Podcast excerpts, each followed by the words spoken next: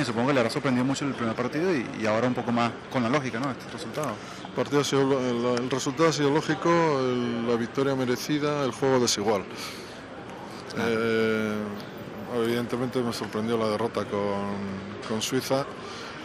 Se jugó algo mejor de lo que se ha dicho, pero no suficientemente bien y equipos como los suizos son desagradables. Hoy mismo Chile frente a 10 ha pasado dificultades, no te, no te animan a jugar a fútbol, te, animan a sufrir. ¿no? ¿Le ha parecido que de repente ese es el tema también de, de, Sudáfrica hasta ahora, ese, e, esa lucha entre los equipos que quieren proponer y la, mayoría de los que están logrando las sorpresas a la defensiva?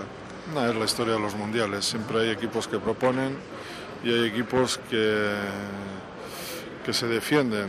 Muchos han ganado muchas veces los que se defienden y se les valora por el resultado, yo valoro al otro, ¿no? Yo quiero que haya equipos que hagan del fútbol una cosa atractiva, ¿no? de España que, ve ahora con esta demostración de hoy que espera ya para, el futuro. Yo creo que el partido con Chile no tiene nada que ver con lo que hemos visto hasta ahora. Chile es un equipo con una personalidad fortísima, la de su entrenador no va a conceder ni un centímetro España y creo que va a ser un partido tremendo. Nada de lo que hubiera pasado hoy, excepto una derrota, eh, se puede interpretar para el partido de, Chile. Eso es, otra, es otra, otro planeta. Eh, España ha hecho lo que tenía que hacer, ha hecho un buen resultado, juego, vuelvo a decir, irregular pero es que yo creo que el partido de Chile es eh, francamente complicado entre todos los que se pueda encontrar España es eh, una final, tres semanas antes de la final y frente a un equipo que le va a plantear tantas o más dificultades que como el mejor del mundo. ¿Le da la sensación de que España podría quedar fuera? Con, porque veo que habla muy bien de Chile, no sé si, si lo ve de esa manera. Chile ha ganado los dos partidos y en los dos partidos ha merecido ganar. Es un equipo bien preparado, es un equipo que ha que, tiene, que es diferente a todos los demás de Sudamérica. Es un equipo rápido, es un equipo con una vocación ofensiva enorme, es un equipo que no da tregua a nadie. Pues yo creo que lo ha demostrado durante toda la fase de clasificación. Yo tengo a Chile en la más alta estima, claro. Claro, ¿qué le ha gustado hasta ahora le ha llamado la atención del Mundial? Nada nada especialmente. La solvencia de Brasil, que es como si tuvieran incorporado a su chip el hecho de que son cinco veces campeones del mundo y se lo creen.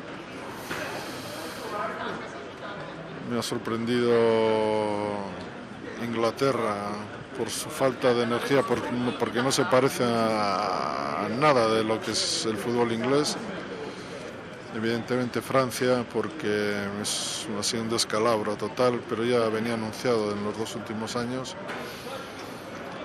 Y fuera de eso no, no he visto mucho más. No me sorprende Italia porque es un equipo que eh, por razones que desconozco sabe sobrevivir en circunstancias que, que, para todos los demás serían absolutamente descalabrantes, ¿no? Pero Italia tiene dos puntos y probablemente con un empate más se clasificará.